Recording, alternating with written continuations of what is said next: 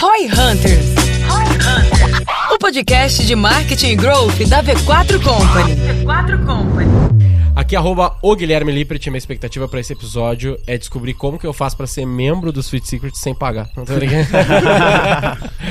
O meu arroba é Ricardo M. Domingues e a minha expectativa desse episódio é descobrir como ser membro pagando do Sweet Ó, Secrets. é só pagar, porra. Já tá, tá respondido, valeu. Não, não, não é só pagar, não é só pagar. Ah, é é, só pagar, é não verdade. O é só dinheiro pagar. que compra. Aqui é arroba João Pedro e a minha expectativa é saber como um lugar ficou tão desejado assim. Olha, Boa. Aqui é arroba Depolitansk. A expectativa aqui é compartilhar com vocês como virar membro, pagante, um pouco mais.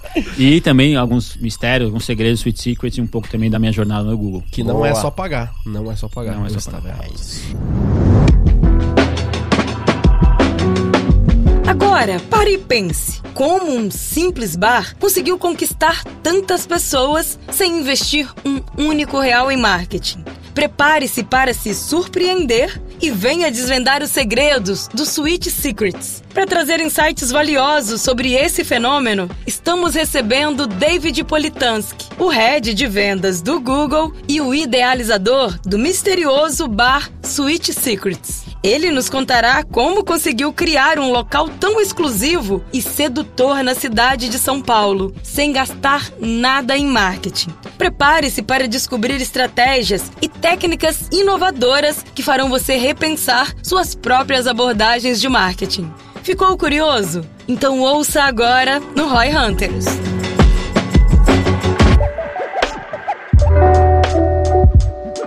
Vamos agradecer Vamos aqui o pessoal que tá nos ouvindo. Sejam muito bem-vindos a mais um Roy Hunters Podcast. E a gente já vai começar assim mesmo. Já sabemos aqui que o Davi é o cara do Sweet Secrets, é o dono do Sweet Secrets. A gente vai ouvir um pouquinho da história dele. E, cara, seja muito bem-vindo aqui, então, né? Obrigado, Vou... Tem um negocinho aqui pra gente começar pra você, Opa. que é uma novidade. Agora você que tá aí só nos ouvindo, você não vai ver essa novidade. Então, qualquer coisa, migra ali pro YouTube rapidamente e vê o iniciozinho do episódio, porque tem um presente aqui pro Opa. Davi. Olha aí. Quem não gosta de um presente. Olha só, tá na mão. Olha lá. Obrigado pela presença. Posso abrir agora? Pode abrir agora. a É misterioso abrir. que nem o Sweet Secrets. É, não, não é tão misterioso não, mas é... Tem aí uns três itens. Temos agora um troféuzinho pros convidados. Demais, demais. Olha Muito só que obrigado, coisa mais pessoal. maravilhosa. Loucaca TV. A TV, o nosso energético. E ele é zero, cara, porque aqui é o PIF, né? A gente é saudável, tá ligado? Muito belo esse aqui também. Ó o livrinho. Boa. E ó, Muito lem- obrigado. só pra avisar aqui, de nada, pô. A gente que agradece pela presença aqui, pelo excelente episódio que vai sair dessa discussão. E o pessoal da Inox Line que fez esse troféuzinho aqui, então dando esse. Se você quiser fazer algo nesse formato, Inox Line aí é o pessoal pra você fazer. Tem uma camiseta aqui também, olha só, vou pegar aqui tava pra ele. escondida. Tava escondido. Olha aí, a camiseta famosa. Cara, você usa G ou você usa M? M, tem uma M ali pra você então. Olha aí, ó. Cohort Locac Hire TV. Legal. Boa. Muito bom. Mas antes de eu passar a palavra pro nosso querido amigo, eu quero falar daqueles que estão na tela lá. Olha lá o Ekite.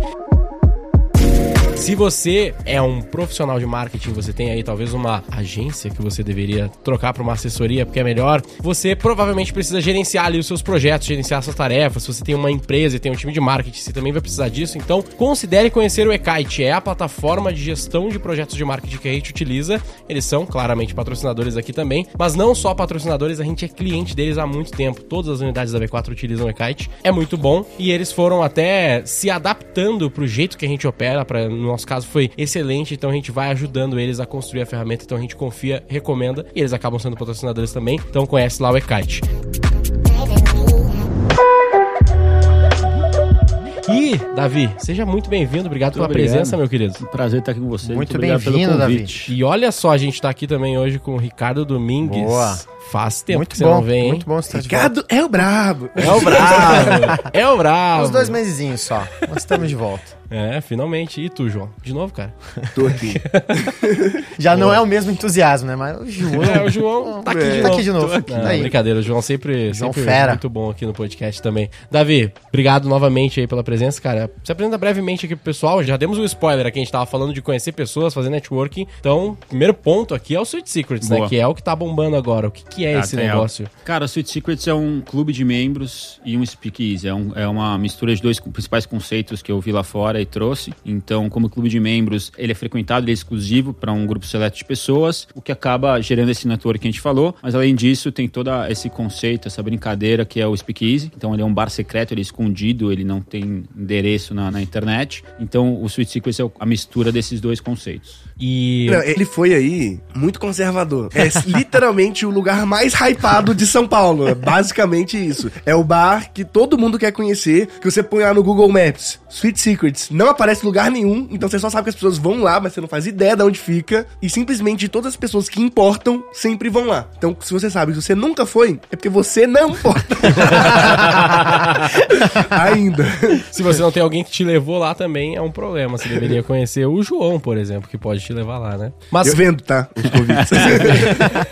pode direct. Pode, Dá pra vender? pode Essa é uma boa revender. pergunta. é. Tem mercado pra isso? Para vender a entrada, tem mercado. né? A gente não vende, mas assim, hoje a gente recebe em média, vai, uma média de 40 a 60 mensagens por dia no Instagram do Sweet Secret de pessoas querendo ir. Então você pega aí uma, Porra, uma média mensal aí, são E aí você A seleciona. galera, a galera chega lá, tipo assim, eu quero comprar uns doces aqui e o cara não sabe de nada? Já aconteceu isso? Ou, ou geralmente a galera sabe que é um speakeasy? No começo sim, hoje não mais. Hoje já tá. Hoje a galera é já que o- tá ligado. É que o João falou, cara, tá hypado. Aquela entradinha Nossa, É ali. que viraliza, viralizou muito no Viralizou TikTok, né? Aquela entrada. Viralizou bastante. Tem vídeo com 7 milhões de views, 3 milhões de views, 5 milhões de views, assim, vários. Então Ah, acho pode que. crer. Mas, mas explica aí rapidinho o que, que é um speakeasy, que acho que muita gente não conhece o O conceito. conceito, boa. né? É. Speakeasy, então assim, na década de 30 nos Estados Unidos, em Nova York, Chicago, foi proibido a produção e o consumo de bebida alcoólica. Então as pessoas, claro, não conseguem ficar sem isso, começaram a fazer isso de forma escondida. Então isso era um conceito realmente verdadeiro naquela época, onde atrás de estabelecimentos reais, seja uma padaria, uma peixaria, eles escondiam uma destilaria ou um bar para beber com os amigos. Então o speakeasy, que traduzindo da letra fala mansa, é esse poder da fala mansa de você conseguir atravessar esse ambiente inicial para chegar nos fundos. Então era realmente um bar secreto. E esse conceito lá, lá ele era real. Hoje, ainda nos Estados Unidos, existem esses locais que eram naquela época. Então lá são realmente esses ambientes, só que virou um conceito. Então, hoje em dia, esse conceito ele tem no mundo inteiro, onde você tem essa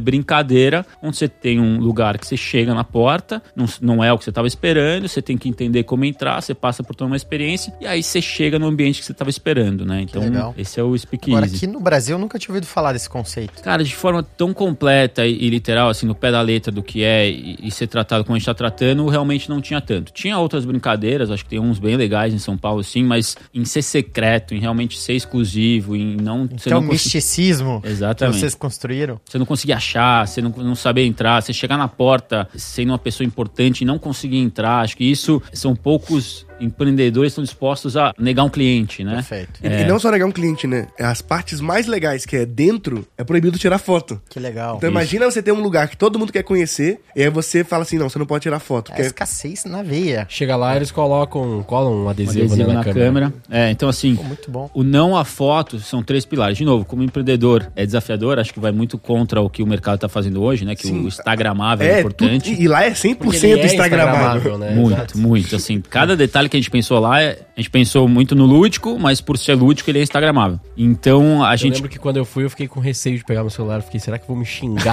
tá ligado? Não sei se Pode ser proibido aqui, nunca mais eu Mas volto. é, é- é isso, cria essa cultura. Fala, cara, será? E eu acho que criou uma cultura legal onde ninguém tenta ir contra, né? Todo mundo respeita, porque fala, cara, é um, um misticismo legal. Por que, que eu vou ser a pessoa que vai contra, né? E aí eu falo que tem três pilares essa questão da foto, né? A primeira é esse que o João falou, é o mistério. Cara, ninguém sabe o que tem lá dentro. Pô, isso é irado. Pra quem tá lá dentro, Pra quem é casado é foda. vai poder levar a esposa, não tem problema.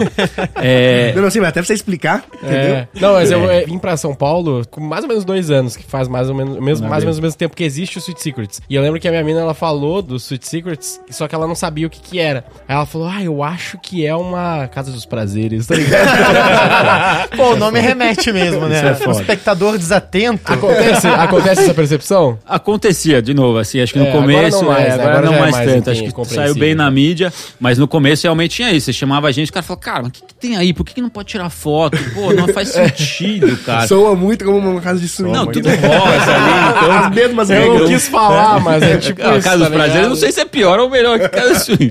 É, Casa dos Prazeres É que, ainda eu ia, é que eu ia falar um pute... tá ligado? Mas eu pensei em não falar, no caso. Não, no, no comecinho ali tinha um receio de pessoas ou de falar, cara, minha menina não deixa eu ir porque não sei o que tem atrás. Hoje não mais. Hoje até gente que chegava na porta falava, cara, não vou entrar aí. Não sei o que tem aí. Hoje, eh, felizmente, já, já estamos num lugar que as pessoas sabem o que tem lá, não é Nada proibido. Então é isso, esse é um mistério. O mistério é um pilar super legal, interessante de não tirar foto. O segundo é a privacidade. Então você tá lá, a gente tem, puta, pessoas famosas, executivos, founders, que às vezes estão em reunião, às vezes estão num lugar que eles estão com uma parte particular, que, não querem ter tirado foto. Então você, puta, você é um cara puta famoso. Ir num lugar e saber que você tá lá tranquilo, pode beber e comer. E o terceiro. Puta, me fugiu agora.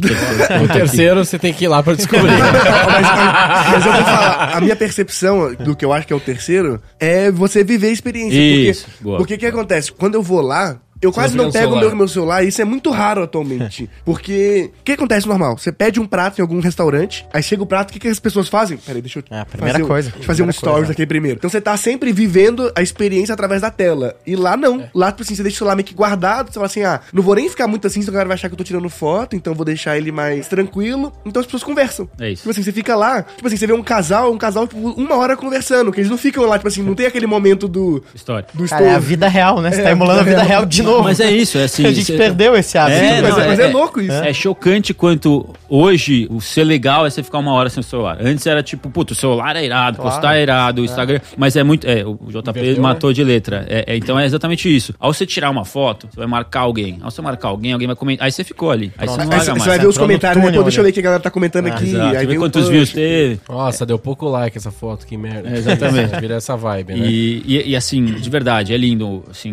um momento de você parar no Sweet Secret, você olhar ali um número grande de pessoas e ninguém no celular. Isso é mágico, isso, você não verdade. consegue não entrar em mais. lugar nenhum e pegar e olhar e não vai ter ninguém no celular. né? Então acho que esse é um diferencial muito grande. Boa, o JP pegou o terceiro de letra. Também é, o cara vai todo dia. O cara pior ali da Switch, é né? um membro Não, importante. pior que faz, um- faz tempo que eu não vou, tá, tá difícil. Tem uma, tem uma, uma questão assim que é contraintuitivo que, pô, se eu tenho um negócio, eu tenho um bar que ele é instagramável, é do caralho no fim das contas, que eu já fui, né? Então é, é muito top. Mas tu não tem toda essa possibilidade da divulgação. Tu tem o orgânico, né? Porque é o member get member, que é a graça do negócio, então ele acaba ganhando essa notoriedade e trazendo pessoas por conta disso. Mas tu tem muitas armas que a gente fala aqui em, sei lá, 200 episódios que a gente já tem aqui do Roy Hunters, saindo um por semana, é episódio pra caramba, que tu não pode usar. Tipo, sei lá, você faz tráfego, por exemplo? Não faço tráfego. Não tem o que zero. fazer, Tá- tá, ele ligado? tá na não ponta tem o que fazer. né? Ele tá na ponta inversa O, o que é, é bom, mas é ruim também, tipo, porque você não tem um custo, mas você também, sei lá, se tu quisesse crescer mais do que tu já cresceu até aqui. É, não tem previsibilidade, Fica um pouco né? mais difícil, né?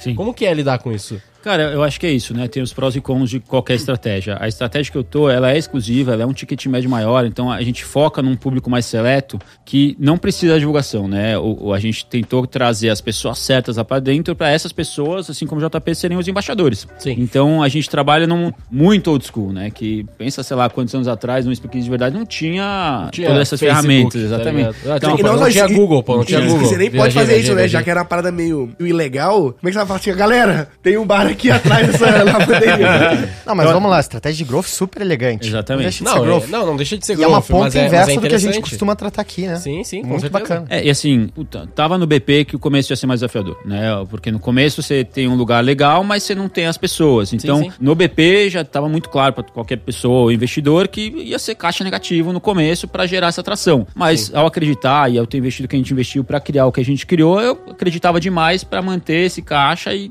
até começar onde está hoje. Assim, a gente conseguiu virar a chave depois de mais ou menos oito meses, né? Achei onde pouco. Achei ótimo, É, na não, verdade. foi muito bom realmente. Versus o plano, vocês estão melhores ou piores, você diria? Estamos na, na Tá em linha, trajetória. tá em tá em linha. linha, tá em Pô, linha. legal. Bacana, parabéns. Tem um aspecto, vou te fazer uma pergunta que talvez eu esteja muito enganado aqui, mas tu também tem uma carreira no Google, né? Isso o pessoal é, talvez aqui ainda não saiba, né? Porque tá te conhecendo agora. Mas isso facilita o fato de tu montar um business que tem uma estratégia mais old school e com um pouco mais de dificuldade. No sentido de que tu tá mais tranquilo, porque tu também tem um trabalho, tem um regular job, vamos dizer assim, ou não nada a ver e é diferente? Cara, com certeza. Acho que você ter um job, né? Um, um trabalho no horário comercial, você ter um salário garantido, você tem Sim, sim. todo um, um profissão e uma carreira ajuda e te deixa mais confortável Uhum. pra esse business que, pô, você sabe que o caixa vai ser negativo durante um tempo, você sabe que vai ser desafiador. Então, você ter uma zona de conforto maior do outro lado te ajuda nesse lado, com certeza. Boa. Não fala que não. Thank you.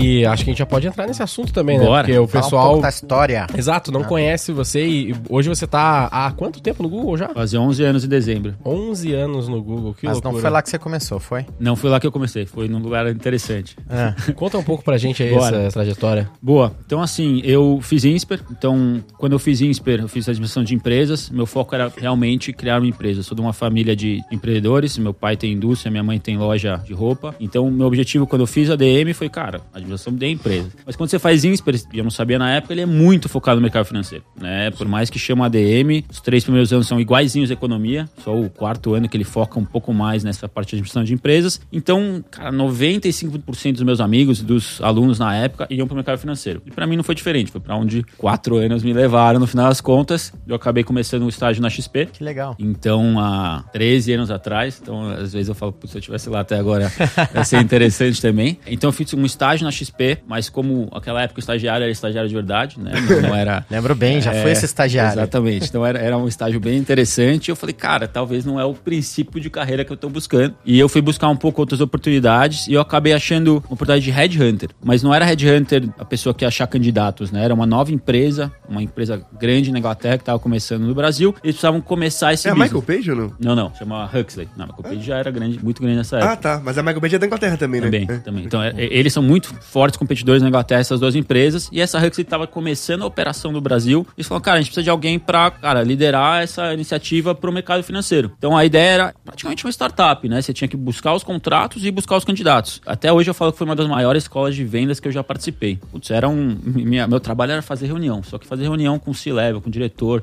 Tudo no mercado financeiro. Tinha, sei lá, 24 anos. E todo mundo recebe, né? Headhunter. Isso que é genial. Então, pá, cara, eu chegava às 9 da manhã no Octávio Café. Fazia duas reuniões, ia pro rasco, fazia um almoço, voltava pro Otávio, fazia outra reunião, voltava pro escritório e fazia relatório. Cara, era muita reunião. Então, eu ganhei um skill bem legal, tanto de entrevista quanto Repetição, né? Importante repetição. pra caramba. E, cara, um skill de lidar com pessoas desse nível é muito difícil. Claro. Muitas reuniões na sequência cansa bastante no início, né? É um, é um Muito. negócio muito doido que a gente pensa que reunião é barbada, mas no início, Mas quando não você é faz muitas na sequência, você cansa muito rápido, No, velho. no início, não, até hoje, né? Que acho que reunião é uma coisa que você tá prestando muita atenção Mas no que eu- a pessoa fala e fala, e você tá falando também, desgasta mentalmente Consome muito energia. mais. muito. Mas eu acho que tu acostuma um pouco. No início é muito desgastante, depois você vai ficando mais acostumado. Tipo, minha percepção é essa, pelo É, menos. não, eu, eu concordo. Acho que você pega um flow ali, né? É, Putz, mais tudo que boa. você, depois de fazer tanta reunião, você tem tanta informação que você leva uma próxima reunião mais natural. Você tem informação É pra isso, compartilhar mais interessante. As primeiras não, as primeiras você tem que absorver muita informação pra tentar, depois você passar essa informação. Você tem que, tipo,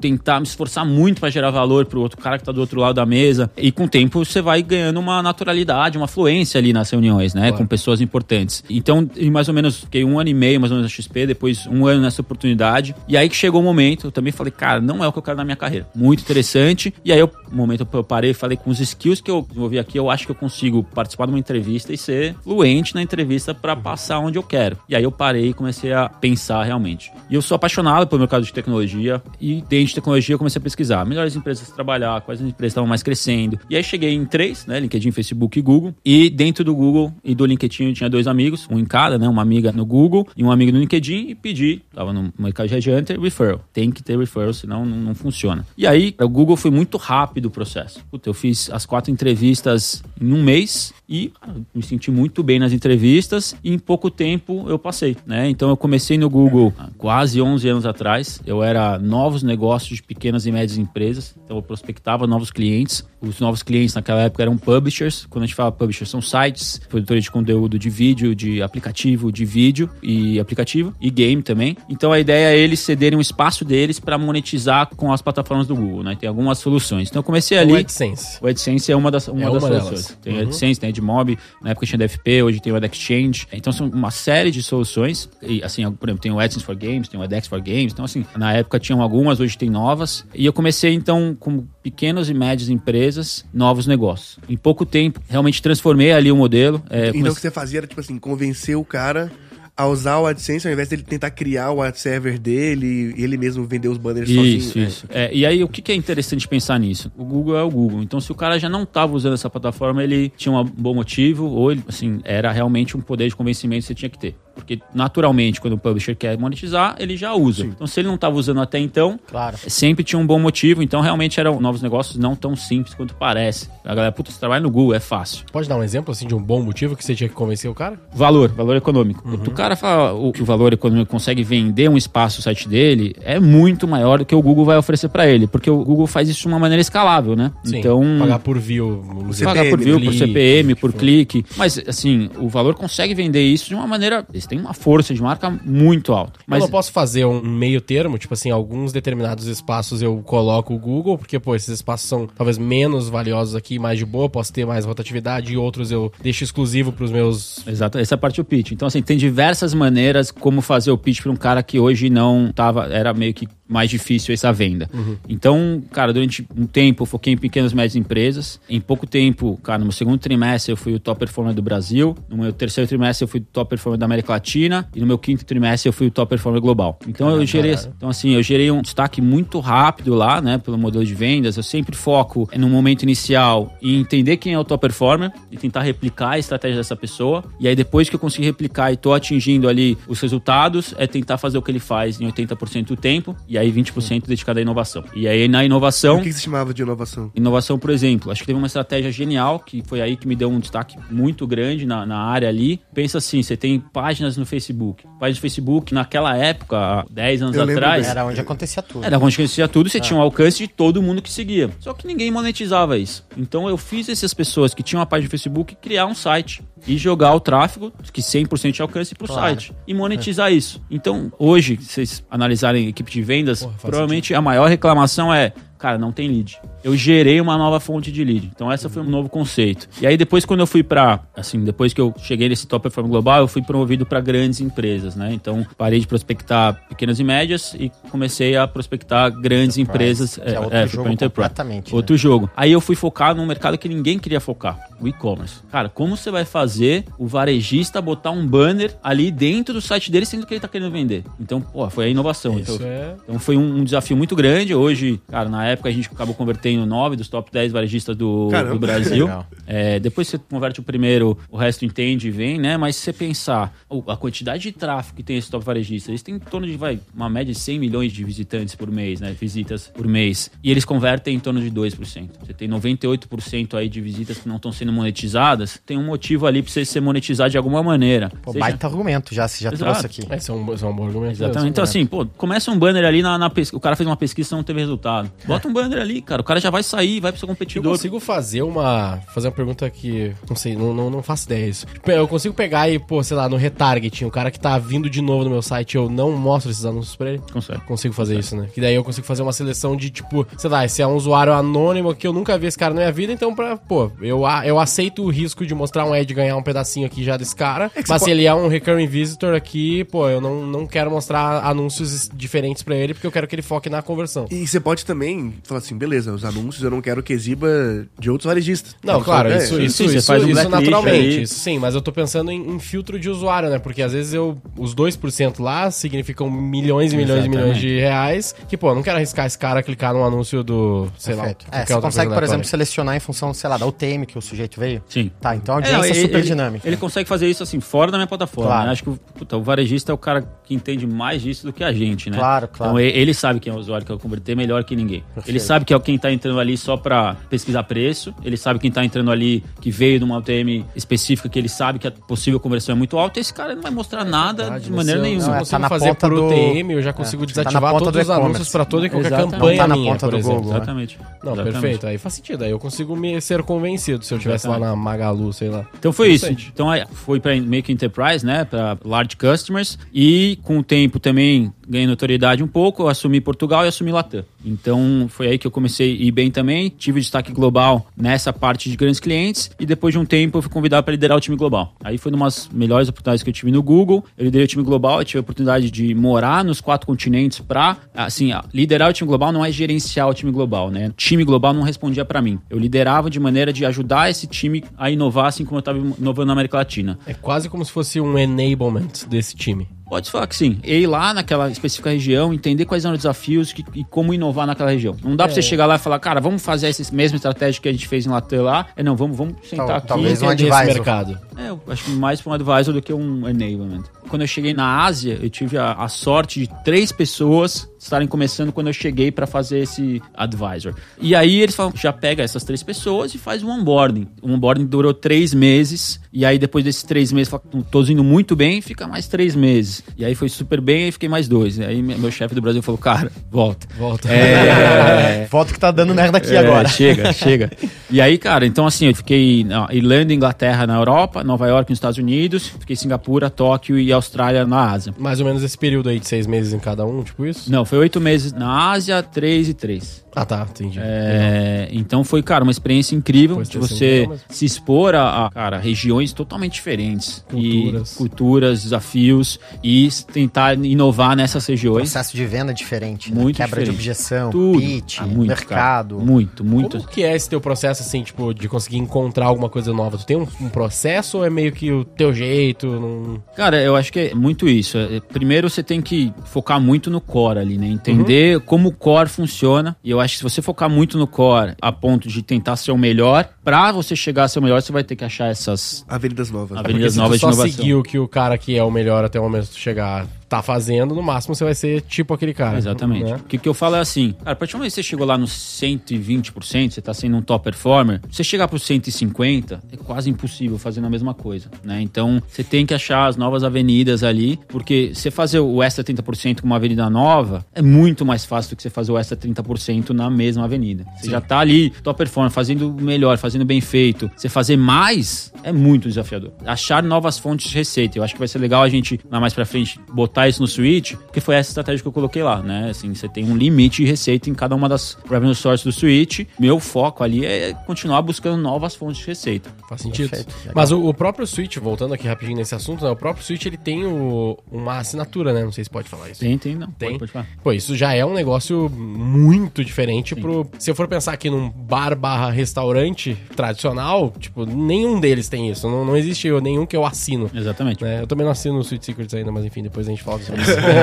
mas, é, Estamos mas já é algo que gera uma receita recorrente muito mais interessante. Tu já, de certo modo, antecipa ali o LTV desse cara, né? O exemplo muito bom é esse, né? Uma fonte de receita extra, inovadora, para um mercado que já existe de uma maneira natural. Então, assim, a estratégia foi exatamente a mesma. Cara, sou um bar-restaurante. Quero ser o melhor, quero focar, quero maximizar a receita dentro disso. Cara, a partir do momento que eu acho que eu tô bem aqui no bar-restaurante, tô trazendo uma receita, E te- tem um negócio, desculpa te interromper, mas quero ser o melhor no bar e restaurante. Até na essência do negócio, tu também já escolheu o seu melhor, né? Eu lembro que você tava me Sim, contando de, sim. pô, a qualidade dos chefes, enfim, como é que é essa parte também. tudo. A gente trouxe um chefe Michelin para fazer a consultoria de gastronomia e, e ele assinou o nosso cardápio, Luiz Felipe Devai. A gente estudou os cinco melhores mixologistas do mundo e ah, optou pelo Arão Dias, que é o mais lúdico, e ele que treinou minha equipe, montou meu bar e, e assinou meu cardápio. Arquitetura, a gente selecionou, na minha opinião, o melhor arquiteto de bares e restaurantes do mercado, o cara que fez Casa do Porco, então um cara super renomado. Então a gente realmente, dentro de cada um dos pilares Ser o melhor mesmo. onde uma pessoa sai de casa e busca ser o melhor. Eu falo que a pessoa sai de casa por alguns motivos, ou para comer bem, ou para beber bem, ou para uma boa arquitetura, ou para uma boa música. E em tudo isso a gente tentou buscar ser o melhor, né? Assim, é, é o que a gente tá falando. Puta, a partir do momento que eu tenho um bom bar e restaurante, tô tentando maximizar essa receita. Vamos pensar assim, o João Pedro foi lá, puta, ele toma uma média de três negrones. Eu posso focar em fazer, cara, como que eu faço? É muito mais, tá? E Geralmente é, é, é cararrilho, né? Não é Negroni, eu acho. É, eu posso focar e falar, cara, como que eu faço ele beber mais dois, né? Que é super difícil e demanda tempo e, e a operação já tá funcionando. Ou posso falar, como que o, o João Pedro vai botar aqui num evento 100 mil reais? Como que o João Pedro vai botar aqui e pagar um membership? É uma receita nova que, tipo, é muito mais fácil trazer essa receita do que toda vez que ele vira eu tentar focar em maximizar ainda mais um lugar que ele já tá gastando bem, já tá consumindo o que ele gosta de consumir. Não é legal, ah, vou forçar ele beber alguma coisa que ele não quer. Então, essa estratégia de, putz, estou bem nessa linha de receita, tá, tá bem desenhado, o meu foco principal no Switch é esse. É falar, cara, qual que é a próxima e nova fonte de receita? Como que eu vou inovar dentro desse mercado, né? Legal. E o membership foi uma delas. E acho que growth é muito isso, né? A sua capacidade barra criatividade de achar novos caminhos, né? Eu gosto muito de pensar que o processo criativo, ele, pelo menos para mim, funciona muito através de reflexão. É, reflexão acho que é uma dos pilares para minha geração de criatividade e novas ideias. Então, reflexão somado com um arcabouço técnico, teórico, muita leitura, eu acho que te faz ver pontos que Sim. talvez fujam do padrão. Então, seu caso, né? Você combinou um mercado, poxa, um restaurante tradicional com o que existe mais moderno no mundo de criatividade, de tecnologia, via subscription, Eu né? Então, concordo. muito bacana isso. Concordo bastante, cara. Eu acho que é, é o que você falou, acho que é reflexão, a leitura, eu acho que é a vivência, né? A experiência. Eu acho que ter visitado tantos países, eu vi muita coisa. Então, muito do que você vê no Sweet Secrets, cara, cada cantinho tem uma inspiração de países diferentes. Então, é- a vivência é importante. E uma coisa que eu tô aprendendo muito é realmente estar lá e, e escutar, né? Eu acho que o teu membership, até certo tempo atrás, não era pago. Mas quando alguém vinha me perguntar sobre membership, ninguém perguntava como é que é. Todo mundo perguntava quanto que é. Então, eu falei, cara, tem, um, tem uma oportunidade aí. É. E a outra linha de receita, que foi super natural e hoje é uma das principais, é eventos. Cara, não abriu o Sweet Secrets pensando tanto em eventos. Sabia que tinha essa oportunidade, mas todo mundo que entrava lá falava: posso trazer meus clientes, posso fazer um evento, posso fazer meu aniversário. Que legal. Deixa eu tentar, né? Daí eu fiz um grande evento ano passado de um, um amigo, né, que na época era do Google, tava na Globo, e ele fez um aniversário fenomenal, com pessoas incríveis, e foi incrível o aniversário. Eu falei, cara, eu consigo entregar um evento muito bom. E aí eu falei, cara, então talvez tenha uma linha de receita aqui. Então, putz, desenhei a operação, tava funcionando bem, aí desenhei essa área de eventos. Então, estruturação, precificação, cardápio de eventos, tudo foi desenhado para uma nova linha de receita. Mas foi muito disso, né? Entendendo o, o que estava acontecendo e o que era possível ser criado, do que- não, não que eu pensei, é do que eu escutei, na Lendo verdade. os sinais, né? Também é Exatamente. super importante acho que na Lendo jornada do sinais. empreendedor, né? Você começa com um negócio é impressionante como o meio vai te dando sinais e você consegue conectar novos Isso. pontos pra expandir, né? Tem um conceito que a gente fala na V4 e tá falando cada vez mais que é o management by walking around.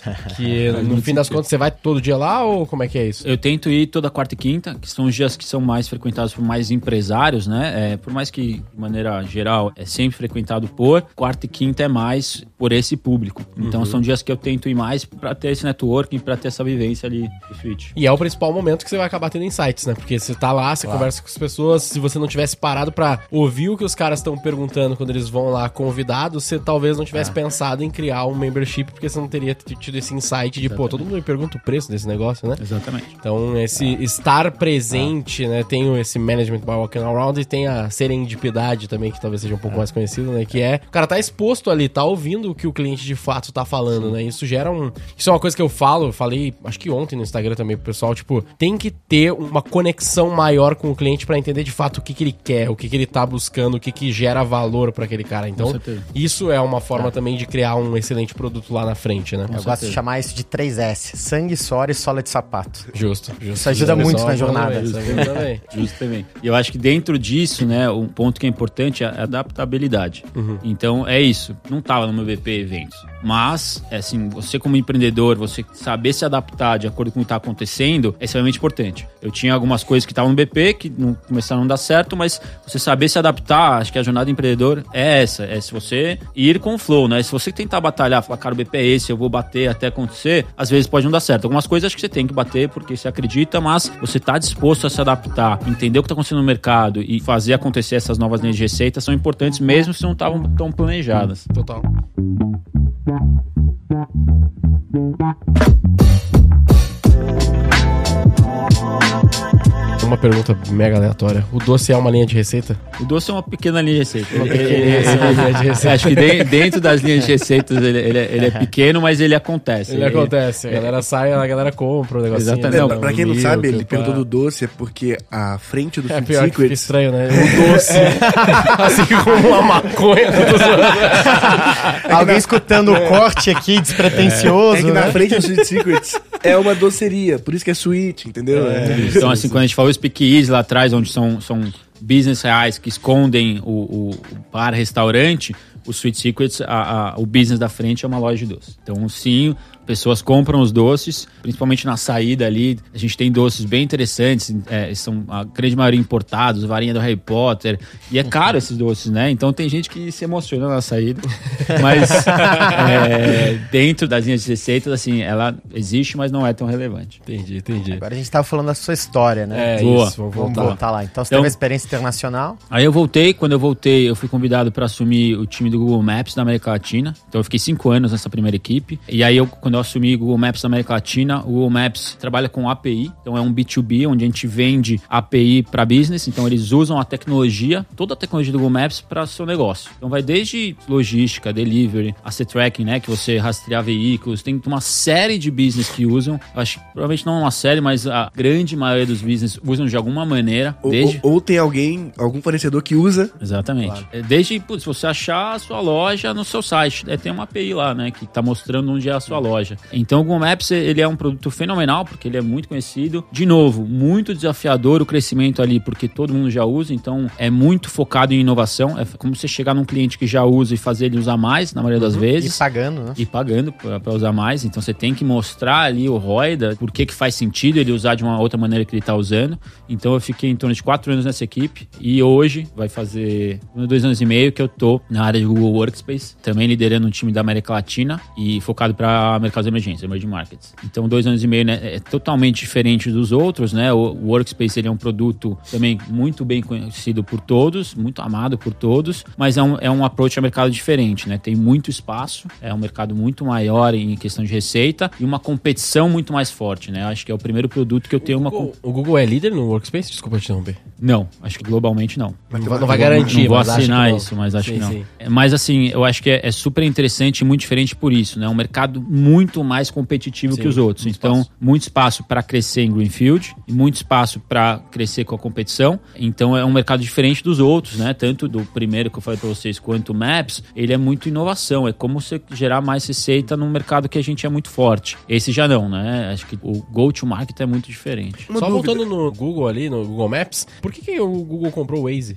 Cara, são mercados muito diferentes, tá? Assim, ele comprou o Waze porque não é uma coisa que compete. É, o Waze é um produto muito interessante porque ele é um produto muito mais social que o Google Maps, né? Onde o usuário interage muito. Era um, um produto que estava crescendo muito e ele tem um, um go-to-market diferente também. O, o Waze ele é focado muito mais em publicidade e o Maps é o B2B. Então, putz, naquele Super momento... complementa, né? Super complementa. Entendi. E é um head também para a expansão do Waze, né? Uhum. E tem uma diferença também de que o. Eu acho, né? Pelo menos da minha usabilidade ali, de que o Waze ele tem mais o input do usuário do que o Maps, né? Eu até consigo colocar no Maps, eu acho, algumas coisas de input quando eu tô dirigindo, mas o Waze ele é mais focado nisso, né? Tem um pouco mais do real-time data ali do usuário Sim. ou não? Sim, sim, sim. Tem, né? e, e, assim, a gente fala muito do Waze porque o Brasil é um país muito sociável, que interage muito. Em 99% dos países do mundo, o Google Maps é, é líder de longe, né? Em pouquíssimos, Nossa, em pouquíssimos Que países que o Waze, Israel é um deles, acho que Índia é outro, é, Brasil, são países onde o usuário é muito propenso a, a interagir e passar essas informações. Então, por isso que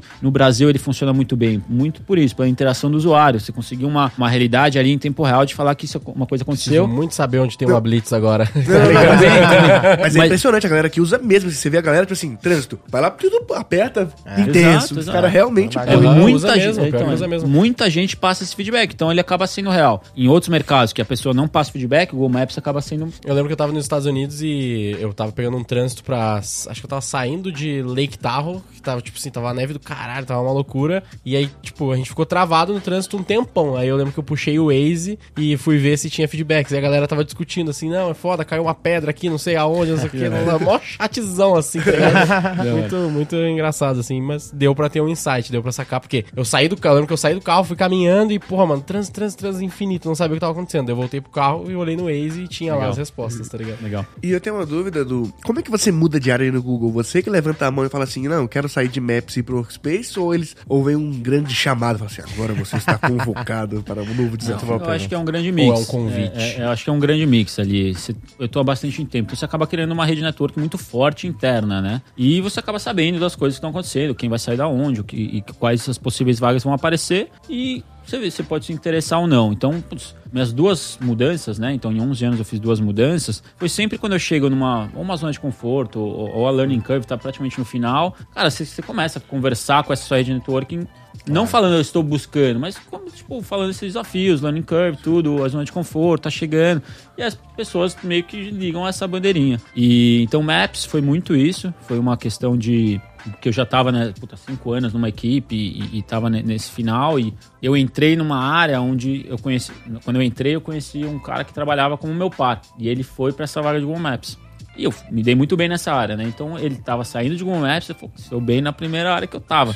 Por que não nessa segunda vai abrir essa oportunidade da minha vaga? Ah, então é você que fala assim, eu quero. Ah, você tem que falar. Era meio que essa pergunta, se acontecia, tipo assim, agora você tem esse novo desafio. Não, não, não, não. Você aplica, você faz Ah, entrevista. é, é, Mas pode acontecer também isso, né? Tipo, cara, tô precisando de alguém pô, surgiu o nome do Davi aqui, ele é pica nessa frente, acho que ele pode assumir, vamos seletivo, sugerir. Eu sugeri. Não, assim, normalmente. Vou te convidar, assim, Exato. ó, eu acho Não, que não. você pode assumir isso aqui e Não, tal. foi isso. É, o Maps foi mais ou menos isso, mas é, é, você participa de um processo seletivo assim como as outras pessoas. Assim como sujeito externo Por- também. Exatamente, porque a vaga, por mais que você pode ser convidado a participar, ela é aberta. Então todas podem participar. Mas todos passam pelo processo seletivo. Por o Exato. melhor, você Claro, vai ser a pessoa que vai sentido. assumir a posição. Porra, bem, Bem interessante legal. isso. Bem legal, bem interessante. Quando você mudou de área, foi mais ou menos a mesma época que você fundou a Não, Switch? foi- porque foi- dois anos atrás, mais Foi ou um menos. pouquinho antes. Como é que foi a ideia do Switch, então, né?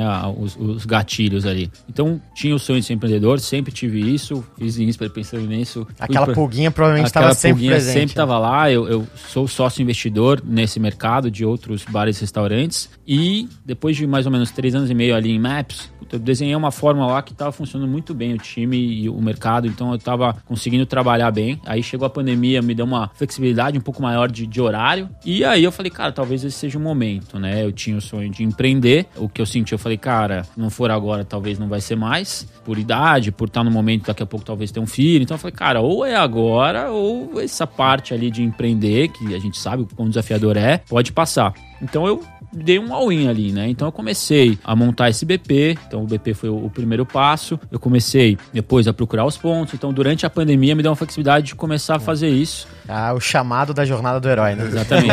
foi muito Exatamente. E aí foi assim, essa grande junção de experiências que eu tive fora foi uma essa junção de experiências que criou o conceito Sweet Secrets, né? O clube de membros, acho que é um gatilho muito forte, então foi uma coisa que me pegou lá fora, sabe? Tipo, Singapura, Hong Kong, Inglaterra, é muito comum. E você fala, cara, eu quero estar lá no meio. Putz, como é que faz? Então era uma coisa que, como me chamava muito, eu falava, cara, é uma coisa que em São Paulo eu achava que fazia muito sentido. E o Speak Easy foi uma melhor experiência que eu tive, né? Porque ele é uma experiência pro cliente completa, desde o pré, de você não saber aonde quer, de você não saber pra onde ir, ao, Sim. ao durante, ao você chegar a ser uma coisa que você se depara, que você não tá esperando, e aí quando você se depara, você não sabe o que fazer, daí tem a fala mansa ali, como é que eu vou entrar, e ao entrar ter o contraste. Então, cara, normalmente você vai no restaurante, pô, cheguei no restaurante. Cara, olha a experiência que você viveu antes de chegar no restaurante. Então, o Speakeasy, pra mim, de experiência do cliente, era uma coisa fenomenal, que eu vivi lá fora. É, vivi desde não conseguir entrar, então foi uma coisa que, cara, 10 anos atrás em Buenos Aires me deixou louco.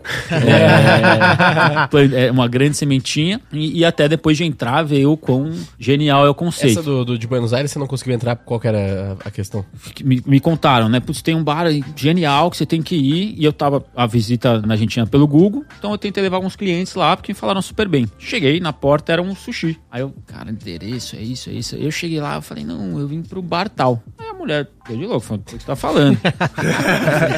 Cara maluco. É, o que, eu faço aqui agora? Eu falei pros caras, não, é, a gente já tava vindo aqui, o sushi é muito bom, me recomendaram esse sushi e tem uns drinks bons no sushi. Pô, paciência, fomos no sushi, o sushi realmente era muito bom, comemos e foi essa noite. E depois eu fui entender que tem um bar secreto atrás do sushi. Só que eu já tava no Brasil.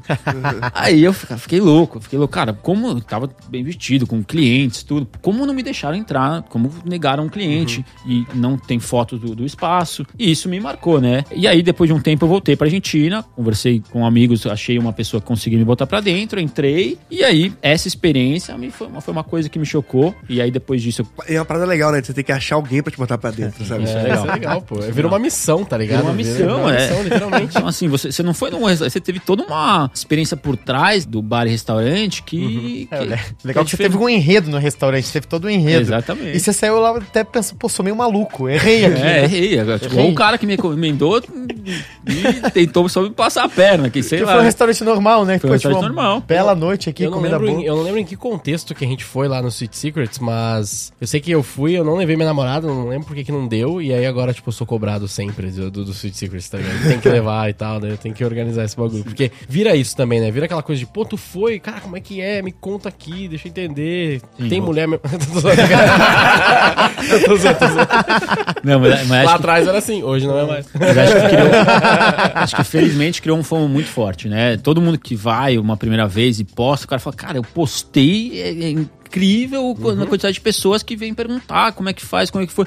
A galera E posta na loja de doces em si, né? Sim, sim. Isso, isso, que é, que é a entrada que é liberada, né? Pode postar. Ela foi pensada justamente para se descarregar, né? Ela é muito instagramável, ela foi pensada para você descarregar essa vontade, tanto na entrada quanto na saída, e também para você marcar que você foi, né? É um, cara, eu Ar- fui. Achievement tá? Unlocked. Exatamente. E a bad, né? Só vem aquele notificação. Assim. E aí a gente, a gente Pode reposta algumas pessoas que postam a loja, né? E aí essas pessoas que a gente reposta, cara, essas pessoas recebem de pessoas que. que Curiosas, né? Curiosas que não seguem, né? Fala, cara, eu vi que você postaram como é que é, eu As quero pessoas ir. viram Vai o lá, CAC, pelo né? As pessoas viram o CAC do negócio. Exatamente, Que exatamente. loucura, cara. Muito legal. E uma parte legal é que dos lugares em São Paulo, o Switch é um dos poucos que tem um nicho de, assim, de pessoas que frequentam. E por você ser do Google, você trouxe muito uma vibe de pessoas que eu gosto muito, que é galera de tech. Assim, vira e mexe quando eu tô lá, você encontra pessoas de tech, você encontra pessoas do Google, pessoas do TikTok, pessoas da Microsoft, pessoas de várias companhias de tech, provavelmente são seus amigos, é, é muitos deles no começo, né? Como foi isso? Você quis montar um ambiente mais de tech? Porque é muito raro você ver alguém de tech que não frequenta, sabe? Tipo assim, todo mundo de startup tá lá. E é, Você e diz é a muito- seleção da audiência dele, a seleção né? da audiência, né? exato. E, e é uma vibe muito de. Eu não sei se todas as pessoas que vão lá vão assim, mas eu, o Eli e a galera, a gente meio que vai e encontra a galera lá, tipo assim, não necessariamente eu chamo todo mundo. A gente vai lá pra encontrar as pessoas e trocar ideia lá, meio que, tipo, ninguém é estranho. Todo mundo é amigo de algum amigo e você consegue ali, sei lá, na- no bar em si, trocar ideia com a galera, assim, ah, fulano aqui, aqui é o João, aqui, fulano aqui. E é, é muito massa essa vibe do, tipo assim, vou lá e eu converso com galera da hora. Mesmo que eu não conheça, eu vou conhecer gente lá. Não, é, esse, o que você falou agora é um dos principais objetivos do Sweet Secrets, né? Ele é um clube. Por ser um clube, a ideia é você entrar lá e saber que as pessoas que estão lá foram selecionadas e você estar mais aberto a se conectar e gerar relacionamento, networking e médio e longo prazo negócio. Cara, o, o meu objetivo longo prazo, olhar daqui 20 anos, olhar o Switch e falar, cara, olha a quantidade de negócios que foram fechados, cliente. Não, tem muito, né, que a gente foram- sabe. Tem, tem. Que a gente sabe, Sim. então imagina que a gente não sabe. É, então, assim, quantidade de negócios foram fechados, contratos foram assinados, as founders que se juntaram. Então, isso já tá acontecendo, mas olhar lá pra frente, olhar pra trás e falar, cara, o Sweet Secrets foi uma, um ninho, um, um nicho que gerou tudo isso, pra mim vai ser uma coisa. Um, um Tipo dos objetivos. PayPal Máfia, assim. Tipo, é tipo um performance, né? Então, mas, eu- mas como você escolheu esses, esses Cara, membros iniciais? os primeiros 100 não tem muito o que fazer, né? A gente, então, como é que foi Vai a. qualquer um, não tô zoando. Quem que é? Foi o João, pô. Então, assim, os primeiros, os primeiros 100 membros, cara, querendo ou não, não tem como ser muito fora da nossa rede de relacionamento, né? Então a gente abriu o Sweet Secrets com 100 membros. Então eles foram selecionados através dos sócios, pessoas que a gente achava estratégicas para serem esses primeiros membros. Rolou um lançamento assim com todos os 100 juntos e tal ou não chegou a ser CPL 1, 2 e 3. Somos, somos, somos três sócios que fizeram o lançamento, né? Então cada um com o seu, sim, rolou um- três lançamentos, foi quinta, sexta e sábado, a semana de lançamento, e aí cada um dos sócios fez a sua noite de lançamento com seus membros mais próximos que trouxe. Pode crer, que legal. Então sim, teve um lançamento. Então é realmente isso. E 100 primeiros, eles são as pessoas que a gente achava que fazia sentido, mais próximas que faziam sentido pro conceito. Cara, e o conceito é isso, é um clube de membros focado em negócio. Então, tem algumas coisas que a gente montou uma lista gigantesca e foi filtrando em alguns aspectos, né? Pessoas que realmente gostam de networking, pessoas que saem de casa, pessoas que estão no âmbito de negócio, pessoas importantes, são, a gente fala que são formadores de opiniões dentro da sua vertical. Então, o tech acabou sendo forte muito por conta do meu networking, mas a gente tem desde atletas, advogados, artistas, médicos, então são formadores de opinião fortes dentro das suas verticais. O cara não tem que ser grande na rede social, mas se você olhar ele lá, você sabe quem ele é, você sabe que é uma pessoa importante. Ah, qual que é a grande questão? Quando você bota tantas pessoas interessantes, uma pessoa muito forte, que normalmente ele vai num network e ele é o destaque, ali finalmente ele se sente parte, né? Ele não fala, putz, estão aqui para me conhecer. Não, não, eu tô aqui e eu quero conhecer também. Então, a gente começou com esses 100 primeiros. Esses 100 primeiros, cara, são extremamente estratégicos. Eles começaram. Os membros são as únicas pessoas que podem levar outras pessoas. Então, esses membros são muito importantes para o projeto. E aí, então, a gente começou com esses 100 membros. E esses 100 membros realmente ajudaram muito esse começo. Só que começou a acontecer. Convidados dos membros começaram a ir mais que o membro. Então, acho que um, um grande case é o do João Pedro. Ele levou um amigo. Esse amigo dele, o Eli, ele, nas minhas 32 primeiras aberturas, ele foi 30 vezes. eu falei, cara, esse, esse, cara é muito mais membro que o João. Sim. Pô, não faz sentido. Então, o que, que eu comecei a criar? Eu criei, hoje eu tenho um analista de BI, tenho uma área de BI, Legal, e esse BI me gera insights, e esses insights me falam, cara, me geravam flags, falam, cara, esse cara aqui tá pronto para ser membro, pela quantidade de vezes que ele vai, pelo quanto ele consome, quantas pessoas ele leva. Pô, tomou 10 negrones, cara. É, não, o, o Eli, o, o Eli é toma 20, mais. O Eli toma mais. Ele é um, além, além de bem conectado e frequentar bastante, ele é, é um bom consumidor de negro. é, então, com o tempo, eu fui vendo que essas pessoas já eram membros, só não tinham o título. Então, naturalmente, durante o ano passado, eu comecei a convidar essas pessoas sem elas saberem. Então, Caramba. na próxima vez que ela vinha com seis amigos, estava numa mesa, tinha todo um ritual que ela era convidada como membro, cartão dourado, com o nome dela chegava na mesa. Esse cara, ele valorizava muito mais do que uma pessoa que foi chamada na pré-abertura. Ah, porque esse cara, ele teve meritocracia, né? Ele já, ele, ele já conquistou. É, ele conquistou. E daí tem toda uma parte comportamental que a gente avaliava também, né? Como que ele se comportava no serviço, ele respeitava os funcionários e tudo mais. Então esse cara já era membro. Então a hora que ele era convidado, ele, ele era bem diferente de você ser convidado pré-abertura, né? Sim, é muito uma... massa. Você tá lá na mesa, aí você não sabe que você vai virar membro, e aí eles chegam com a caixinha assim, você abre a caixinha, aí vem o drink também, o welcome drink, aí você vê que, pô, o cartão é um cartão. É que eu não trouxe o meu. Mas é um cartão dourado, muito bonito, ele vai mostrar ali, e tem o seu nome. Aí fala, caralho, olha aí como é. Turminha do Spotify, vai Caralho, pro YouTube, hein? Isso é bonito mesmo, hein? Porra, não. Tem que ir pro YouTube mesmo, porque é um negócio Quem que eu tenho que... Ma... Não, tô Então todos os membros têm esse cartão. Pô, Deixa eu ver, vi esse aí. Todos os membros têm esse cartão, é nominal, tem seu número. Esse cartão acaba sendo sua comanda. Você não pega a fila quando você chega com ele na, na, Pô, na o porta. Tem, o cara tem o cartão número um, né, velho? É tipo, é tipo Steve Wozniak, tá ligado? o, o, o, Só que ele ainda tá na empresa. Igual, o Eli, ele pediu pra mudar o número dele, né? Pra virar 007. ah, pode crer. É, hoje a gente pergunta o que número você quer, né? Antes a gente era aleatório, porque não tem ordem, e aí depois que alguns falam, não, tem esse, a gente fala, cara, fala três opções de número que a gente vai te dar uma. Então, tem gente que gosta, é muito cabalístico, né? Você escolher o seu número. Sim. E... Certamente já tem o 777. Talvez não. Poxa. Não. E aí, é, assim. É pra ser o seu. oportunidade aí. Deu a deixa pra ser convidado aí, viu? É, deixa pra ser convidado. Dá dois números aí, 666 777. o que vier, veio.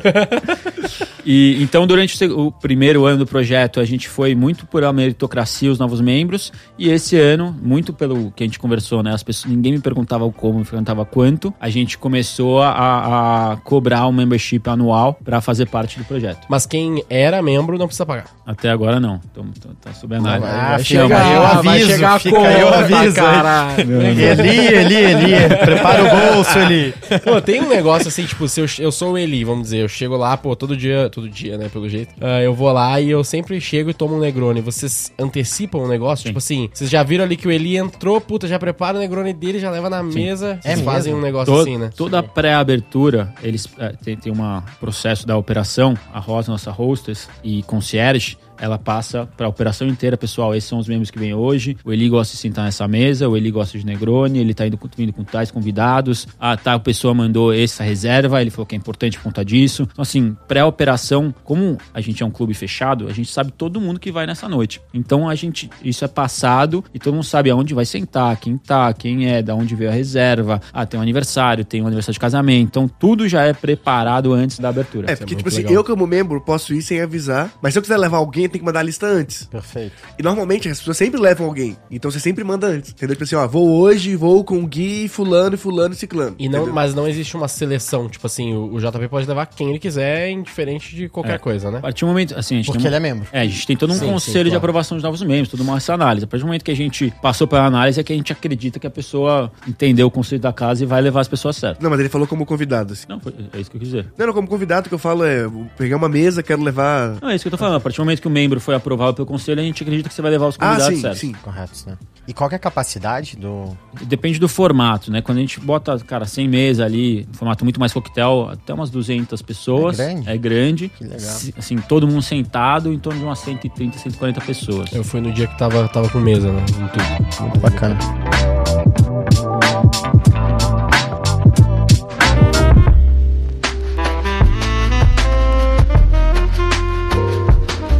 vocês estão vendo um capacity máximo de membros ou tem muito espaço ainda? Beira o incontável. Eu acho que tem. Não, não, incontável, eu acho que. Cabe Ah, não. 200 pessoas, É. Aí tem depois abre a 30 segunda. dias no mês.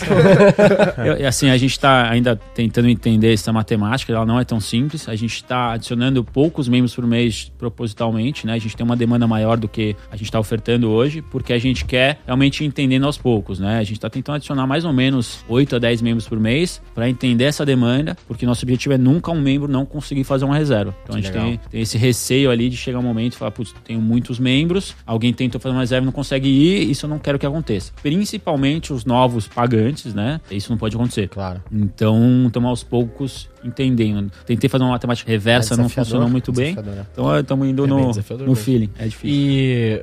é, mas aí ficaria zoado. Eu ia falar, tipo, dá um, um número pré-setado já pro cara, saca? Aí facilita a tua conta, né? Tipo, ah, você tem X acessos por mês, lá, lá, lá, mas enfim, não é tão Mas- legal, mas, se- né? mas, É. mas se todo mundo quiser ter o acesso na mesma data, fodeu, entendeu? É, É, é também tem esse risco, é né? É É que o que acontece é que é meio aleatório. Normalmente, você vai quando. Beleza, vai ter, sei lá, um trabalho no Google. Um evento que vai ter várias pessoas do Google de outras localidades. Ah, eu quero levar a galera no Switch. É. Entendeu? Aí normalmente, quando rola uma coisa assim, você vai lá e leva muita gente. É, o É, sujeito isso pode reservar, tipo, com 30 pessoas. 29 pessoas é o limite antes de se tornar um evento, né? Porque 29. É, É, a mas partir é gente pra cacete. É, já é muita, Muita gente. Não, gente, 29 Sim. é muita 29 gente. eu posso fazer meu aniversário sem pagar o evento. É, se assim, eu levar 30, vira um evento Vira um dentro evento, da tua, teu cardápio de SKUs Exatamente. E assim, mesmo 29 pessoas, quando você faz um aniversário, assim, com 29 pessoas, eu não consigo te garantir que todo mundo vai sentar, Claro. espaço. Então, assim, mesmo com 29 pessoas, a gente fala, cara, é um evento, é seu aniversário. Você quer fazer um cardápio especial pra galera? Você quer fazer um open bar pra galera? Então, assim, tem as opções dentro. do- Às vezes você fala, cara, não, puta, tô levando 29 pessoas. Tipo, elas querem ficar de pé, não conheço tanto, é mais um galera de network, não tô preocupado.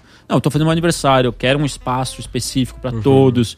Eu quero que, puta, pagar Claro. pra. tu- Então, assim, O cara quer formar, né? Ele, ele quer. exatamente. Então depende, construir. depende do objetivo Ah. dele com as pessoas que ele tá levando. Mas até 29 pessoas ele consegue fazer uma reserva. Mas normalmente, pelo meu filho, a partir de 10, 12, ele já quer montar um cardápio, já Claro. quer fazer um negócio mais especial, porque quando ele leva um grupo grande, é um evento já específico, né? Ele Claro. tá fazendo Sim, alguma é coisa algo especial. especial mesmo, né? Qual que é o ticket do evento? Não sei se você pode falar. Depende muito, depende, Depende muito, muito, mesmo. né? É, depende do Claro. formato, né? Putz, tem, deixa a gente fazer só comida, só bebida, ou os dois, ou jantar. A gente tem uma, dando um spoilerzinho, a gente tem uma sala secreta dentro do Sweet Secrets, né? então Caralho, você chega num ambiente secreto lá de Tipo a origem, é. Ah.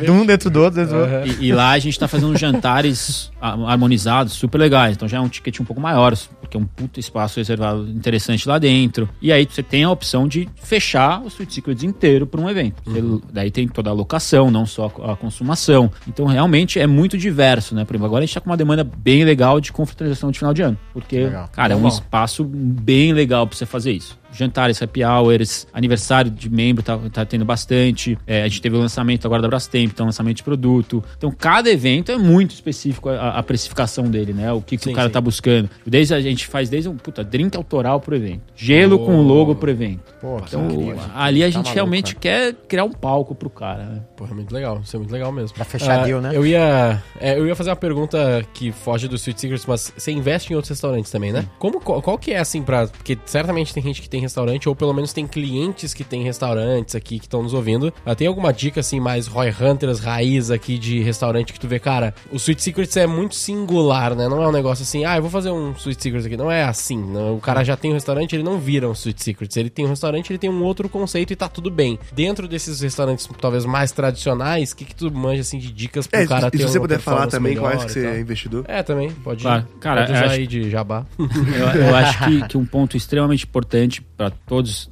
restaurante também, muito e qualquer empreendedor é dados. Parece que não, mas eu tenho um BI analyst dentro de um bar-restaurante. Pô, Davi, mas é muito difícil cadastrar o cara ali, ele não quer dar o dado dele. É o que eu sempre ouço. Não, não, não. Não é nem o dado do cliente. É o dado do próprio restaurante. Você entendeu os dados Ah, de, de juntar tudo ali, as informações que você tem internamente para tomar as decisões certas, né? Saquei. De, de estoque, de assim, várias coisas, de programação de campanha, sazonalidade. Dados que vão te dar muitos insights para tomar decisão. Para mim, Uhum. dados são insights para tomar decisão e qualquer dado é importante para isso. Então, uma recomendação que eu tenho, e eu vejo que esse mercado é muito Carente, né? muito carente disso, é realmente você usar dados para tomar decisão e não tanto sua opinião. A opinião. Mas, mas dá um exemplo de que tipo de dados você tem sem ser o dos clientes, né? Da sua operação em si. Te dá um Cara, sazonalidade, de número de pessoas por semana. Eu vejo qual que é o dia da semana que tem mais frequência, e daí eu consigo focar o meu esforço a encher os dias que tem menos frequência. que mais? A sazonalidade tem da semana, tem intraday, horário, tem do mês, Mês. dentro do mês. Só a sazonalidade você já consegue tirar Isso. muito suco. Isso. Ninguém olha. Não, e a sazonalidade, não só isso. Isso vai influenciar em outras coisas. Estoque, cara. Você vai Perfeito. falar, putz, essa semana não. Eu sei que vai ter um.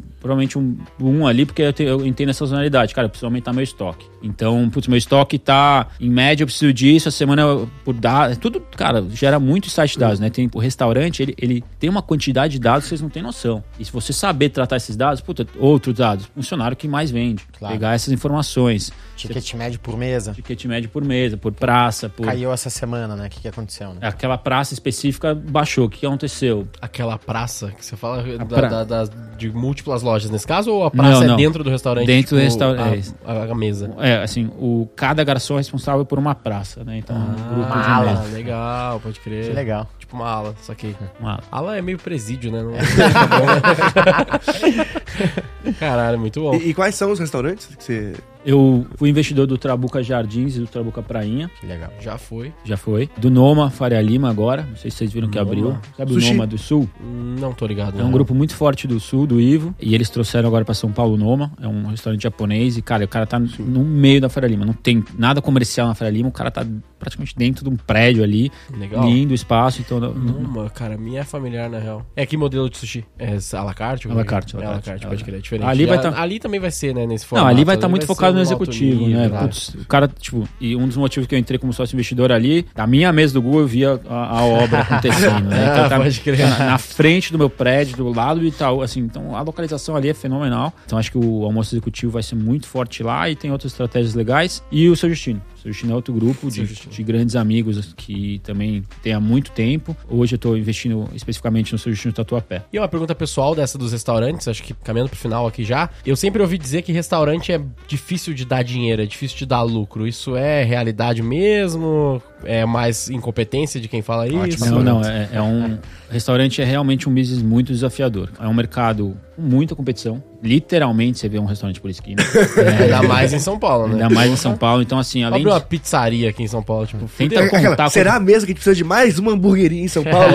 É, tá ligado? Essa pergunta é muito boa. E- então, sim, sim, é, é um, é um mercado muito desafiador. Eu acho que é esse é o meu grande foco ali, realmente, essa inovação por isso. Porque aos poucos eu fui vendo, cara, o tempo que eu tô dedicando aqui e a receita máxima que eu posso chegar, cara, não faz sentido pra mim. Então, realmente é um mercado Nos restaurantes normais. no restaurantes normais. Sim, então, assim, eu acho entendi. que o custo, o ROI de um restaurante normal, que você, cara, foca muito, a operação é muito difícil, a equipe, todos os desafios de um bar-restaurante e a receita que eu tava vendo que ele tinha máxima potencial, falei, cara, isso aqui realmente é muito trabalho, muito difícil e um risco gigantesco, né? É um mercado com muito risco, desde uma pandemia a um milhão de outros riscos. Então eu falei, cara, se eu focar só nisso, pra mim não é o suficiente. Então, sim, é desafiador e a minha recomendação é essa. Acho que qualquer modelo de negócio, não importa, eu sei que o meu é inovador, você consegue tentar buscar novas linhas de receitas ali, focar na inovação um pouco é sempre bom. Acho que cada um tem que, que nem a gente falou várias ideias aqui, olhar pro seu business e tentar achar como tô vendendo o máximo que eu vejo aqui cabe aqui dentro, né? Aonde que Sim. eu vou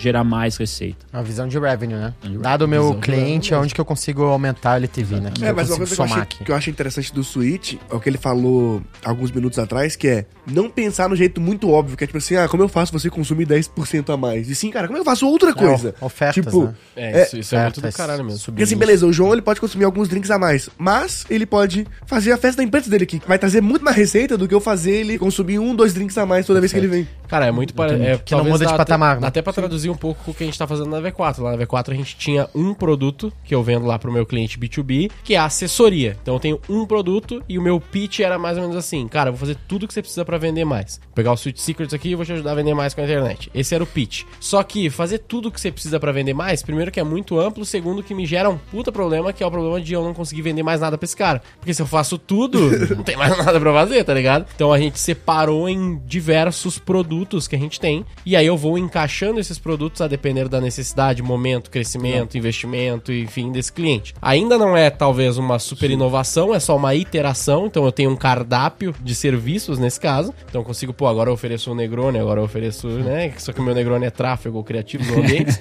Mas de fato, repensar esse modelo, né? Tipo, aí o Growth Capital nosso é um modelo novo de fazer o trabalho, né? Daí o Growth Capital é diferente. Tipo assim, eu chego no meu cliente, ao invés de eu falar que eu vou vender pra ele o Negroni, enfim, ou as campanhas e o criativo, eu falo, cara, eu vou investir em você. Então eu vou botar o seu dinheiro de mídia e você me dá um take rate se der certo. Legal. Entendeu? Aí é um jeito completamente diferente. Muito mais difícil de fazer, muito mais difícil de fazer. Mas você põe no risco. Mas- mas o prêmio é, é maior, né? é um prêmio Tá maior alinhado, né? e é diferente, é um modelo diferente. Que né? legal, bem Isso é interessante. um bom insight mesmo. É, e eu acho que a gente tá falando um pouco aqui de upsell e cross-sell, né? Eu acho É que o upsell e cross-sell é o que a gente tá falando. Puta, de 3 para 4 Negronis é difícil. Botar, sei lá, a pitada de ouro no Negroni é mais fácil, né? Se o cara tá disposto. Então, e aí que a gente fala de upsell. E, e o cross-sell é o que você tá falando também. Você ter outros produtos para oferecer pro cara. E tem um negócio também, né, do, do Sweet Secrets que tem o, o aspecto do membro que não é fácil de traduzir pra um restaurante. Tipo assim, sei lá, tem um restaurante, acho que é na, no Brooklyn, se eu não me engano, um sushi mega simples ali, que tipo assim, ele é simples, mas ele é bom. E aí eu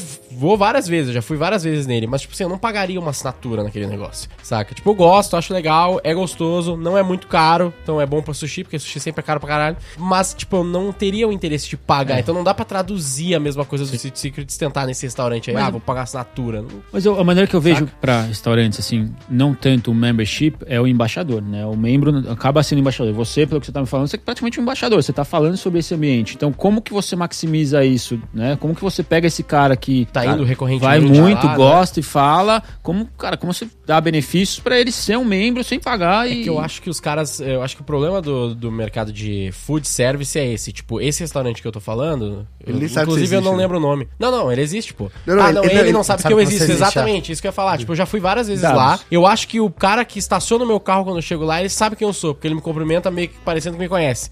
Mas a galera dentro do restaurante não. Olha que curioso. Tá ligado? O cara fala, e aí, mestre, beleza? Tal, Mas o é. E os caras de dentro, tipo, Mas é loucura, né? Porque eles, eles, têm, eles têm um cadastro seu. Do Não. Valet ali. Não, é, A placa não- do A placa do carro. É, eles têm a placa do carro. É, mas. Que ele no provavelmente meu te dá um papel dá. que ele escreve na mão.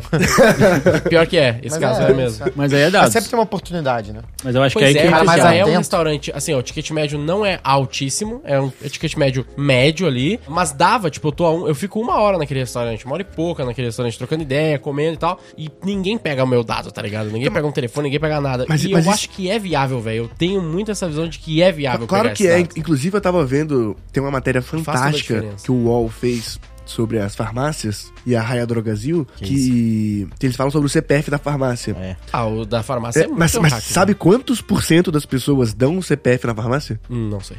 Quanto você acha? Chutou 40. 97%. 97. Que doideira. É, é tipo assim, eu, eu imaginava que era alto, mas eu não Claro. imaginava que era É, 97%. O que eu ouvi falar é que eles. A estratégia que fez eles conseguirem cadastrar muito mais foi o fato deles mudarem o pitch, né? Tipo assim, eles, eles não falam, tipo, você quer CPF na nota? Eles falam, CPF. Qual CPF? Qual CPF?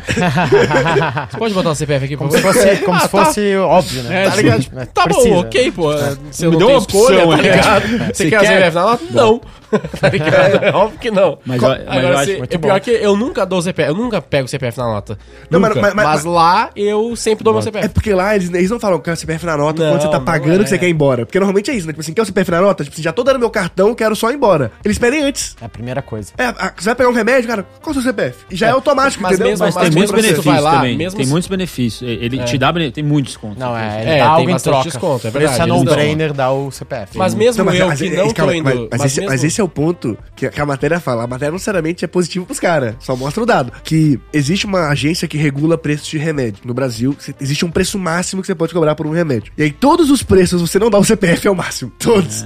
E aí o preço normal, que, que era o preço que, que vale, é quando você dá o CPF. Uai, mas Achei tá fair. dentro da regra. Achei Fair, fair. fair pra caralho. Não, sim, tá dentro da regra, mas, mas o que eu acho mais absurdo é que ninguém nunca fazia isso antes, até a Raia Drogasil fazer. Hoje é normal. Eles simplesmente, verdade. eles simplesmente Mega pegaram. criativo, é. Nin- Não tem restaurante fazendo isso, por Não exemplo. tem, velho. E essa, pra mim, é a maior captação de lead da história do Brasil, ou talvez da humanidade. Pra 97% dos clientes que entram na loja e compram, você tem o. Você não tem só. Que que você tem? Você não, você não tem o e-mail, você é, tem o nome, o e-mail, bom, o CPF, você tem bom. tudo do cara, pô. O que que você tem que tem 97% de taxa de conversão, tá ligado? Tipo, Perfeito. nada. É, alguém que tá fazendo algo parecido é é CRM bônus, né? É Que verdade. No final, Sim, no final sim, da sua compra, você dá teu celular. Acho que o tem celular chave. confirmar, isso que é o mais pica, né? Tem que confirmar o do CRM bônus pra. Eles te dão um código, né? Eles te dão lá o, o benefício. Só que pra te dar o benefício, você tem que dar o telefone. E aí, quando tu dá o telefone, você tem que devolver o código. Então o telefone é validado na no ato. É isso. Entendeu? É Isso elegante, muito é elegante. Não tem ninguém ainda E- fazendo pra restaurante. Exato. Fica E aí não, a mas dica tem- não, até tem- Até Até tem, quando você recebe esse, É. tablet, aquele tabletzinho Aquele com a conta, tabletzinho, né? você bota e-mail, Tem você uns bota... Não, mas fazendo, você né? dá algo feedback. Mas é que pra dar feedback, tipo, não vai ter 97% Não de vai ter, nem nem fudendo. nem. Sabe o que, que tem 5% seria 97% de taxa de conversão? Quando você vai, vou dar um exemplo aqui que vai ser engraçado, mas eu vou na casa de poker. Na casa de poker, você tem que fazer comanda. Você tem que fazer essa comanda. E a sua comanda precisa dos seus dados pra abrir, senão você não abre. E aí você não entra. É verdade, é um. Tá ligado? Você tem, Não, mas tem- chegou aqui, beleza?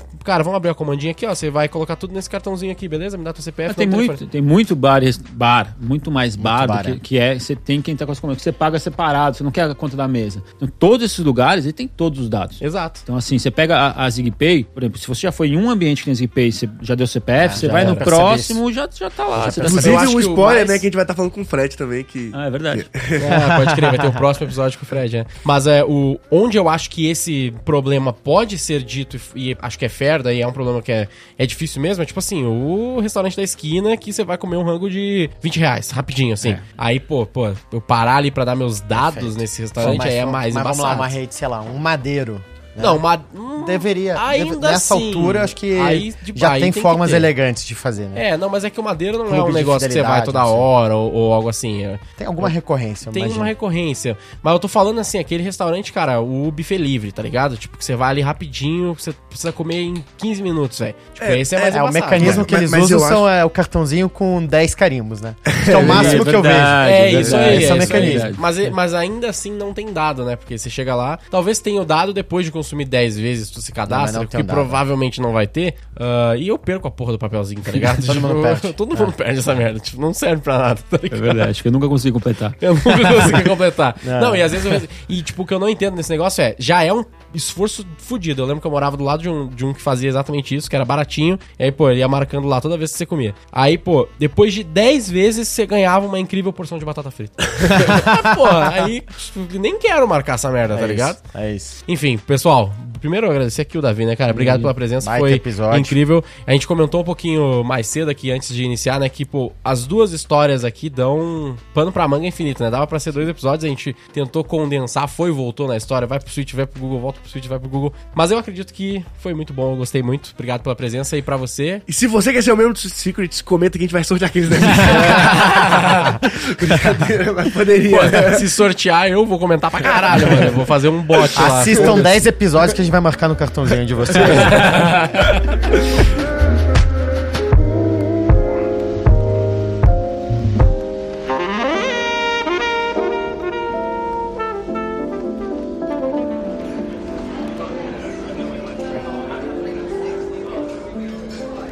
Ah, vamos fazer o. A gente ainda tá. A galera ainda tá nos ouvindo, a gente sempre faz o título ao vivo. O que, que tu sugere? Tu é um bom copywriter? Não. O cara mó, criou um mó bagulho inovador pra caralho. Você é bom copywriter? Não, não sei escrever, tá ligado? Eu só falo. É... Puta, ajuda aí. eu Será que growth sem investimento, ou alguma, alguma coisa nessa direção? Growth elegante? Quantos membros tem, você pode falar? Um pouco mais de 200, 200 e 220 mais ou menos. Bastante, mas eu não sei se é impactante, tá ligado? É porque ele, o, a diferença tá no ticket, né? É. Ticket Não, sim, correto. eu sei, mas é que eu tava pensando, tipo assim, ah, de 0 a X, Ah, não. sem, Não. sem marca. Ah, não, não acho que é sem- tanto é, os membros sem- que é o é. destaque, né? É. Acho que é a elegância do case, eu é, acho. É, eu acho muito pela mais- elegância do case. É, eu acho que pode ser na contramão, né? Eu acho que essa questão do, do- o crescimento sem, sem investimento é muito indo na contramão do Crescimento sem investimento. do que o É algo nessa linha. É que assim, Não, investimento ainda tá, ainda tá ruim. eu investi- em é. que eu inve- mídia, é, marketing, eu investi muito Investiu dinheiro. pra caralho. tá quebrado. Não, tô brincando. Acho que o que eu colocaria também pode ser os segredos do lugar mais exclusivo de São Paulo. Não sei. Os segredos só hoje é bom porque é Sweet Secrets, né? É. Os segredos do quê? Do lugar mais exclusivo de São Paulo, Não mais é secreto longo, de São Não é Paulo. muito longo? Eu acho que o caminho é o lugar mais exclusivo de São Paulo, ponto. É uma É boa chamada. desconectado de Roy Hunters, né? Chama atenção, mas Chama, é é, um, é um bom, desconectado. é um bom Vamos chamado, deixar mas essa pra produção? Nossa produção aí tem alguma Tá, elegância. tem, né? tem algumas ideias aqui pra vocês que estão editando aí. Depois vocês de- joga lá no, no, no Slack e a gente decide. É nóis. Siga o Roy Hunters no youtube.com barra Roy Hunters e no Instagram pelo arroba Roy Hunter Oficial e faça parte do nosso grupo do Telegram com conteúdos exclusivos.